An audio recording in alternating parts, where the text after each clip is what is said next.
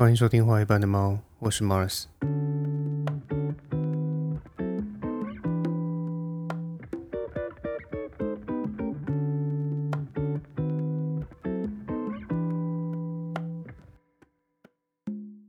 相信如果是有在关注时事议题的听众，这个礼拜大概都被蓝白河的新闻给轰炸了啊！基本上他们就是天天都有新的说法，但是永远没有结论啊！听到真的是很烦很腻，而且每天都还要被迫上一些啊统计学的课程。我想呃有上过统计学的人都知道，这是一门呃大部分的人都不太喜欢的学科，因为它很繁琐，而且呃也蛮无聊的。所以蓝白阵营真的认为民众会想听这种东西吗？那总之呢，这整个礼拜大家都被这些统计学的课程搞得很烦嘛，所以我今天不会提什么统计学，因为讲白了，蓝白盒的症结点就不是统计学的问题嘛，而是游戏规则的问题啊。所以大家干嘛在那边憋笑呢？因为国民党采用的解读方式是互比式，也就是单看侯科的支持率和科侯的支持率，看谁比较高嘛。而民众党采用的解读方式是对比式，也就是用侯科去对比赖萧跟。科侯去对比赖萧，看两者之间谁的差距更大，而谁就应该更加优先的解读方式嘛。所以双方在一开始的游戏规则就已经不一样了，那当然不会有共识嘛。那好在发今天这集的时候呢，这出闹剧就已经确定落幕了，这真的是谢天谢地。但除了蓝白河的这出闹剧以外，这个礼拜其实还有另外一件大事，就是蓝绿白三大党呢都公布了他们明年的不分区立委名单。那虽然有些人投了很多次票，但是他从来没有搞清楚不分区立委到底是什么意思，也不晓得说我该怎么样去看待这份名单，所以我这边稍微解释一下不分区立委它的政治含义到底是什么。在总统和立委选举的时候呢，我们每个人都会有三张选票，一张票呢是投总统的票，一张票是投区域立委的票，那这两票呢，啊，就是投给我们心中的特定人选嘛，你喜欢谁你就投给谁，而第三张票呢叫做啊政党票，就是要投给各党推出来的不分区立委的票。那所谓的不分区立委是这样的，因为现实上呢，啊，有很多的社会议题，它可能只有少部分的人关心，比方说什么同婚议题啦、性别平权啊、啊绿能啊、新住民啊、啊代理孕母啦，或是安乐死啊、认知作战之类的，这些都是有助于社会进步的讨论议题，只是平常没有那么多人关注。也因为这些议题平常没有那么多人关注，所以这些议题的意见领袖，也就是 KOL，他们如果要自己跳出来竞选。啊，竞选一些啊能够真正实质上面去影响立法的立委，那也会因为名气不够，或是他们地方经营不足而败选嘛，所以他们没有办法真的进入实质的立法环节，所以各个政党呢都会为此设计一份。啊，不分区名单，意图透过政党票的方式，也就是让选民基于支持某个政党的核心价值与理念，还有啊，他们看待公共议题的立场，为这些少数议题的 KOL 能够得到一张啊进入国会立法的门票，发挥实质的作用嘛？这就是不分区立委的意义之所在。换句话说，政党票投的就是你认同的理念还有价值。我再说一次，就是投的是你认同的理念和价值，所以你就更需要去审视这些不分区名单背后所想表达的意涵，而不是我看见我认同的颜色就投。事实上呢，呃，这个政党票它对于选民的水准的考验其实是更高的，因为我们必须去检视这些不分区名单上面的人选，还有他们的主张到底是不是呃我自己认同的理念和价值嘛。所以，除非未来几天呢有什么超重大的突发事件，否则我还是想要就啊蓝绿白三党的不分区立委名单呢各挑一个。有特色的人选，然后并且针对他们之所以会列入名单的相关联性去做一个论述的展开。那今天我想讲的是民进党不分区名单第二名的沈博阳老师普马。那认识他的人应该都知道，他是啊台北大学犯罪学研究所的教授，同时呢也是台湾人研究认知作战和资讯战的第一把交椅。他还创立了呃黑熊学院，除了教导大家一些民防啊，还有啊急救知识之外。还会不断释出大家被中共资讯渗透的最新研究，那我也非常推荐各位听众呢到黑熊学院上啊去了解各种民防的资讯，我相信你绝对会收获良多。那普马的黑熊学院呢，之前有被抨击过一个点，就是你训练民防，那是不是就表示要支持枪支合法化呢？因为背后的逻辑是这样，以乌克兰的状况为例，民防的概念到底要不要包含说啊使用枪支跟炮弹？那像乌克兰的情况，比起基础民防，也就是比方说前面讲到的那些急救知识以外，那还不如教会啊人民都使用啊枪和炮弹，随时随地都能够去啊突击或反攻俄军嘛。这就是黑熊学院备受攻击的一个点之一嘛。也就是说，如果你没有办法教育人民反击的能力，那万一开战之后，黑熊学院的这套教学它会有什么帮助呢？这也是我今天想要专注的焦点，也就是枪支管制的问题。那这边我想以二零一七年的十月一号，拉斯维加斯发生了美国史上最严重的枪击案来当做开场，切入今天的主题。那天晚上，凶嫌史蒂芬·帕德克从饭店的三十二楼朝下方正在啊举办露天音乐会的广场开枪扫射，造成了五十八个无辜民众死亡，然后还有五百多人受伤。那凶手呢，也在啊行凶之后呢，就在这个饭店里面引弹身亡嘛。那我们隔三差五就能听到美国传来各种骇人听闻的枪击案件，而在这些事件发生后的没多久，不管是媒体也好，或是社会舆论也罢，都会兴起一波啊禁枪的声浪嘛，对不对？但是这也是我们亚洲人匪夷所思的地方啊，因为。既然你一天到晚都在发生枪击案件，甚至连学校都会发生啊各种无差别扫射的枪击案，那你为什么不禁止枪支呢？甚至当时的美国总统川普还说，那就让教师们每个人都佩戴一把枪嘛，让他们带着枪上课，这样就能够维护学校的安全了嘛。那此言一出，当然是举世哗然呐。但是川普为什么会说出这种让我们亚洲人听起来极为荒唐的言论呢？还有为什么？管制枪支的这种想法，对美国来说，它其实是不太现实的呢？难道真如受害者家属所说的那样，就是再多的人命也换不回政客们和利益团体的良知？难道是呃国家的政策都真的向利益屈服吗？呃，虽然不能排除这种可能呐，哦，因为也是有一些电影是这样演的嘛，对不对？但是我们不妨透过另外一种视角来看待这个问题。那过去支持不禁枪，也就是支持枪支合法化的原因呢，主要都是基于美国的宪法还有美国的历史发展来去做论述的嘛。比方说，美国宪法就保障了人们持有还有携带武器的权利是不受侵犯的这件事情嘛。这是因为。过去的美国呢，它是一个地广人稀的地方，所以一旦发生了武装冲突或是啊暴力事件，警察是没办法立刻赶到现场的。所以人民应该拥有枪支，那以及确保说我有捍卫自己权利，还有就是保卫自己的一个能力嘛。这也是为什么美国的宪法第二修正案，它会认定说持有枪支是美国公民享有的正当防卫的一个权利。那这当然是基于美国发展的历史嘛，因为最初的美洲移民呢。就是一群侵略者啊，所以身边都是一些原住民啊，也就是今天所谓的印第安人嘛。所以啊，这种允许民众拥枪自重去保卫自己家园的一个原则，其实也是一个不难理解的法律规范嘛。那除此之外呢，美国的独立战争也给这些啊枪支合法化一个理由嘛，因为拥枪的民众在这场战争里面，他们就几乎等同于民兵嘛，也就是战争的一个激战力。所以自然也就啊有了呃拥枪的一个合理性嘛，再加上说，如果万一哪天美国政府它的权力过于膨胀啊，进而去侵犯公民权利的时候，民众还是需要具备反抗的基本能力啊。因为美国当初之所以会成立，就是因为他们具备能够反抗英国的能力嘛。所以基于公民还是需要啊拥有反抗的武器，所以他才会通过这条法案。认同说啊，拥有枪支是人民的基本权利的这件事情嘛。此外，美国枪支市场的利益其实也是非常庞大了，甚至提供了数十万甚至上百万的工作机会，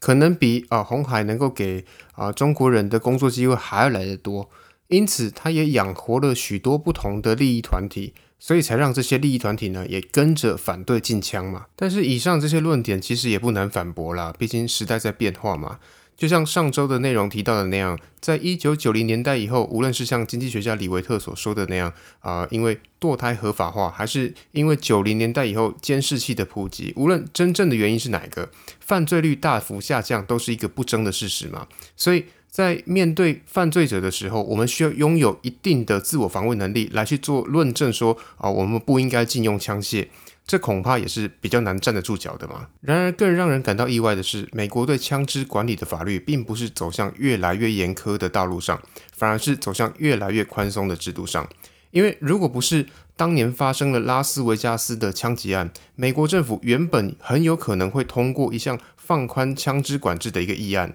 这项议案的啊内容是什么呢？就是允许民众购买枪支的消音器啊，想不到吧？是消音器哦，好。也就是因为这样，所以很多人才会认为说，啊，美国政府之所以不愿意呃进行枪支的管制，是因为被利益团体所绑架嘛，因此才会对啊一些啊潜在的危机视若无睹嘛。但是事实真的是这样吗？我们不妨来看看一些不一样的数据和角度。首先，在过去的五十年里面，美国人拥有枪支的比例其实越来越高。从一九六八年的时候，美国有两亿的人口。但是他们拥枪的数量呢是一点一亿，到今天美国的人口有三点二亿，而拥枪的啊数量则是三点六亿的这个数据来看，五十年前的美国呢是平均每两个人拥有一把枪，但是现在呢是平均每一个人人手都有一把枪。那其次呢是美国拥有三亿多把枪。那么每一年被这些枪给打死的人有多少呢？答案是大概三万人。那三万人听起来很可怕嘛？因为三万人它相当于啊五月天演唱会一场的这个观众数量嘛。但是如果我们再把这个数字放到美国的人口总数来看，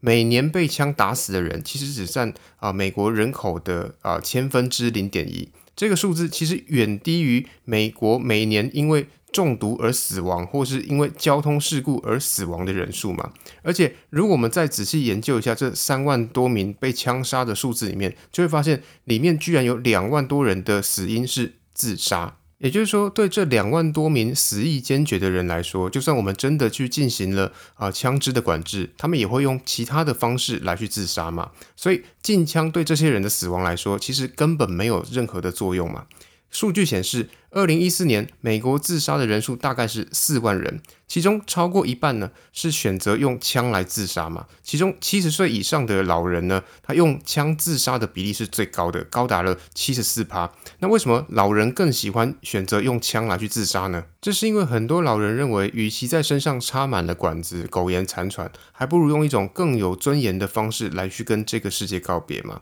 而如果想要自杀的话，一枪打死自己，确实比其他自杀的方式来得更加容易和简单嘛，而且失败率也相。对的较低嘛，扣除掉这些人以外，大约还有一万人是死于枪杀，这看起来好像也不是很少嘛。但是如果我们再进一步的研究下去，就会发现说，啊，答案似乎也不是那么样的泾渭分明。所以这边我们不妨从反对禁枪，也就是支持枪支合法化的这一方的啊论证前提来看，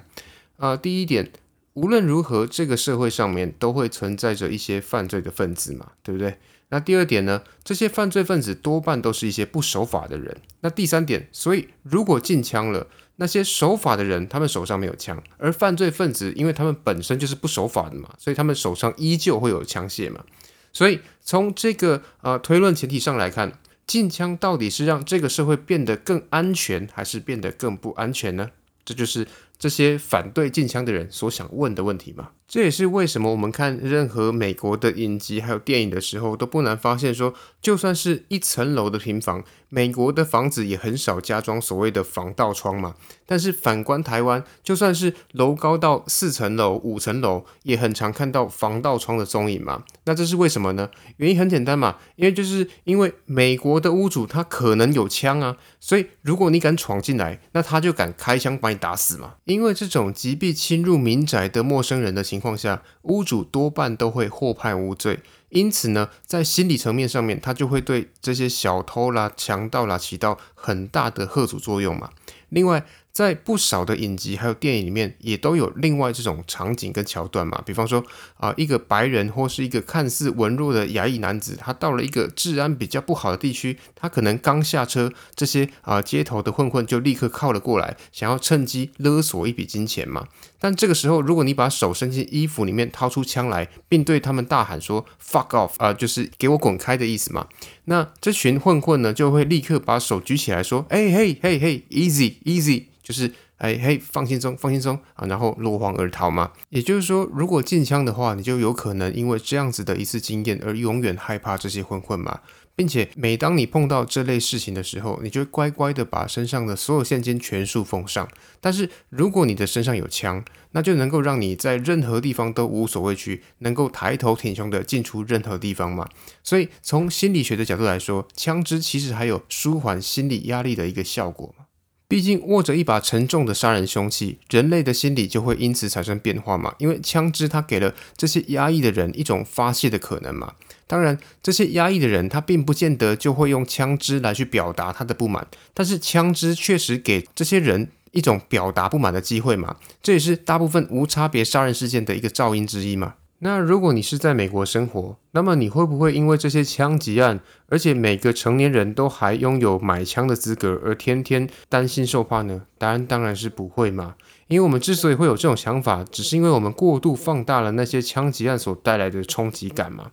因为在统计学上面有一个概念叫做小概率事件，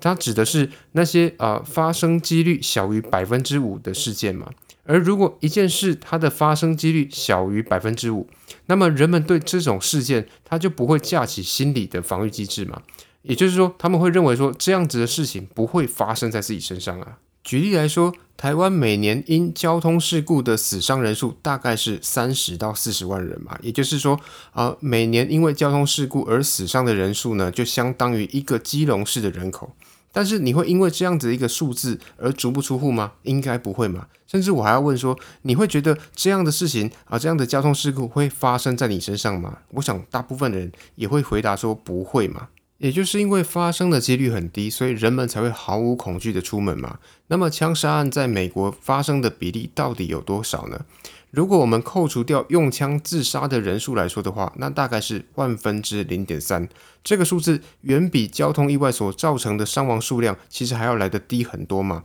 也正因为如此，所以在美国生活才不会时时担心说，哦，我自己走在路上就忽然被一些神经病持枪射杀嘛。当然，今天讨论的话题呢，并不是想要为自由持枪的这件事情背书啦。而是想要讲一件事，就是纵使其他人还有其他国家他们的选择让我们感到匪夷所思啊，甚至是不合理，我们也不必急着啊对这些事情做出立刻的判断。我们不妨多去搜集一些事实啊证据，还有顺便听一听正反双方的啊辩证，还有他们的推论，还有他们的逻辑，或许我们就能够发现是非对错其实没有我们所想的那么泾渭分明。这也是不受。事件和情绪干扰的独立思考之所以困难的原因嘛，那当然，今天讲了这么多，还是希望大家可以啊仔细的去看看各党的不分区名单到底提了什么人，那他们关心的议题是什么，还有他们关心的议题背后是否符合你的啊心中的价值。不要只因为政党的色彩就草率的啊投下你心中神圣而且宝贵的一票。那同样的，如果你对今天的内容有任何的意见或是有任何的看法，我都很欢迎到 IG 上面跟我讨论留言。啊，今天 IG 的连结呢，我也会放在资讯栏。那今天最后呢，啊，毕竟今天这集也算是借题发挥嘛，所以想为大家推荐的不是歌曲，而是民进党不分区名单第二顺位的沈博阳老师他开办的黑熊学院。啊，我非常欢迎。呃，也非常推荐大家花时间去深入了解黑熊学院推广的台湾民防议题，还有啊台湾民防的教育，以及对中共认知渗透的研究。毕竟我们旁边有一个一直想要侵略我们的一个恶邻居嘛，我们还是得为啊对方的敌意做一些预防建设。就像《孙子兵法》里面说的那样：“勿视敌之不来，事无有以待之；勿视其不攻，事无有所不可攻也。”那今天就到这边，大家拜拜。